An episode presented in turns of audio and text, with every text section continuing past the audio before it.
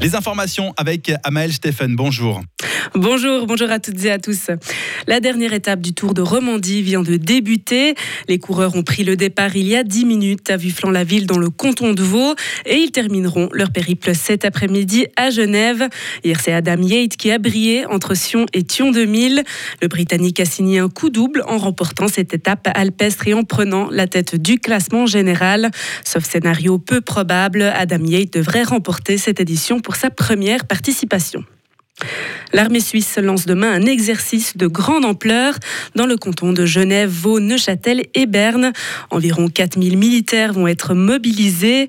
L'exercice vise notamment à entraîner la collaboration nationale et la surveillance des frontières et des infrastructures critiques, comme par exemple l'aéroport de Genève ou la raffinerie de Cressier.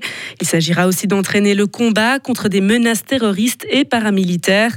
Cet exercice générera des déplacements de formation motorisée, des survols en hélicoptère et des mouvements sur le lac Léman et de Neuchâtel. À Berne, deux policiers ont été blessés dans une manifestation non autorisée. Des manifestants ont lancé cette nuit des objets de feu et des feux d'artifice contre la police. Comme riposte, les autorités ont fait usage de balles en caoutchouc et de substances irritantes. Des vitrines de magasins ont également été brisées et endommagées.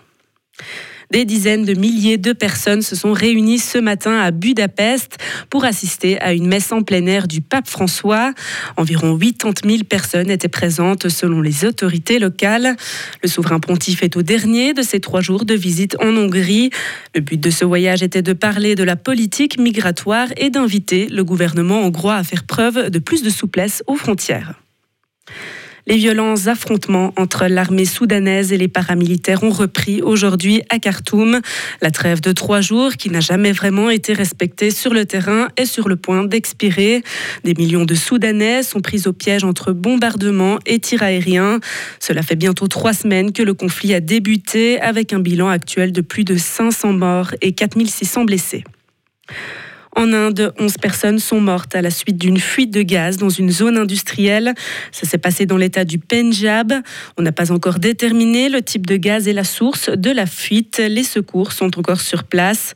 Ce type d'accident est fréquent dans ce pays qui est fortement critiqué pour ses mauvaises normes et des sécurités industrielles.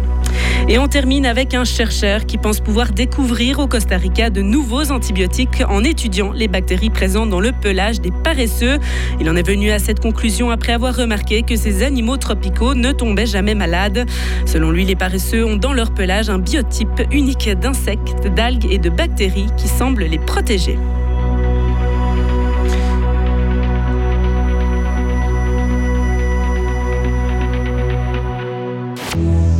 Retrouvez toute l'info sur frappe et frappe.ch.